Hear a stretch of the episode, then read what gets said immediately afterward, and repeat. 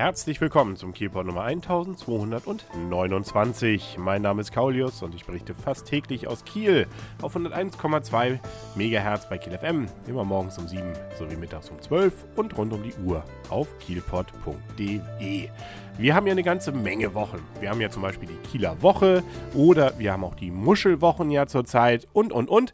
Und es gibt um diese Jahreszeit standardmäßig bzw. traditionell auch die Rattenbekämpfungswochen. Allerdings nicht jetzt mehr. Man hat sich von dieser ähm, mehr wohl zweifelhaften Institution jetzt getrennt und hat sich entschlossen, in diesem Herbst eben keine Rattenbekämpfung mehr anzuordnen von Seiten der Landeshauptstadt Kiel.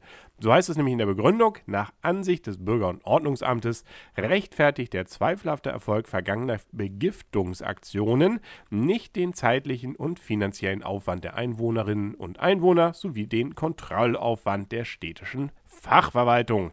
Hinzu kommt eine zukünftige Rechtsänderung, nach der nur noch spezielle Giftmittel zur Rattenbekämpfung ausschließlich von Fachleuten eingesetzt werden dürfen.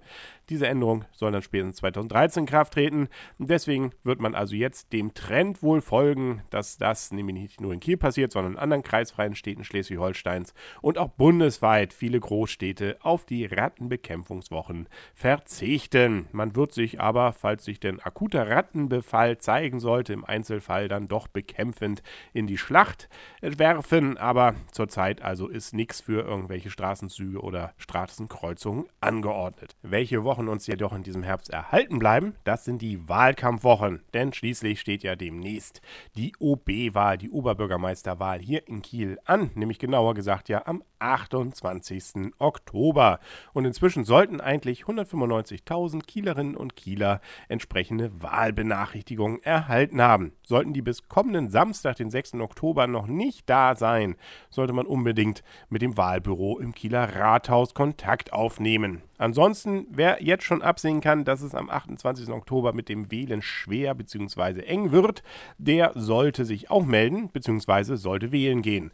Nämlich die Stimmzettel sind schon gedruckt und man kann seine Stimme nämlich schon abgeben. Nämlich bis zum 19. Oktober hat die Wahlscheinausgabestelle wie folgt geöffnet. Montags bis Mittwoch 7.30 Uhr bis 16 Uhr, Donnerstags 7.30 Uhr bis 18 Uhr und Freitags 7 bis 16 Uhr.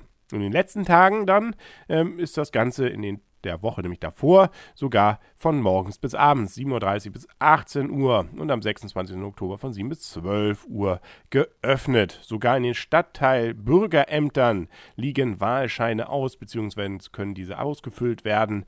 Da gibt es dann auch entsprechende Zeiten. Ich bitte da einfach individuell sich zu informieren. Alle nötigen Infos, äh, außer natürlich die Info, was man jetzt wirklich wählen soll, das findet man auf kiel.de slash rathaus slash Wahlen. Da gibt es also zumindest auch einen Wahllokalfinder und und und. Also da lohnt sich sicherlich mal drauf zu gucken. Welche Wochen jedoch zu Ende sind, das sind die Badewochen. Äh, zumindest wenn es in die Förde geht.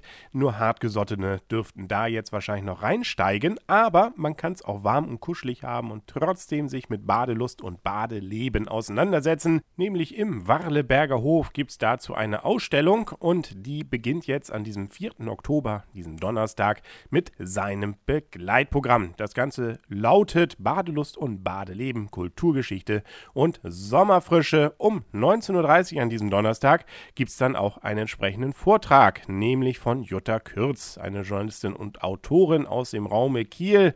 Und sie wird sich unter anderem damit auseinandersetzen, wie es denn damals so war. Vor vielen, vielen Jahren, als man eben nur wenige Minuten völlig zugeknöpft und auch noch geschlechtergetrennt ins wilde Meer, sprich in die Kieler Förde, gestiegen ist. Dabei geht es nicht nur um die Badegäste und Badekarren, äh, um Müßiggang und Moral, sondern auch um Modetor Torheiten.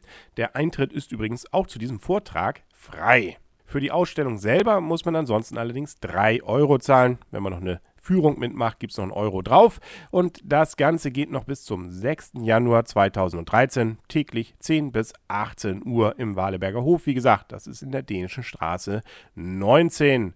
Balnea Architekturgeschichte des Bades, so heißt die Ausstellung, die zu diesem Vortrag dann gehört. Mehr Infos dazu gibt es auf stadtmuseum-kiel.de. Ja, und ansonsten viele weitere Infos über Kiel gibt es morgen wieder auf kielport.de und auf 101,2 MHz bei Kiel FM. Bis dahin wünscht alles Gute, euer und ihr, Kaulius und tschüss.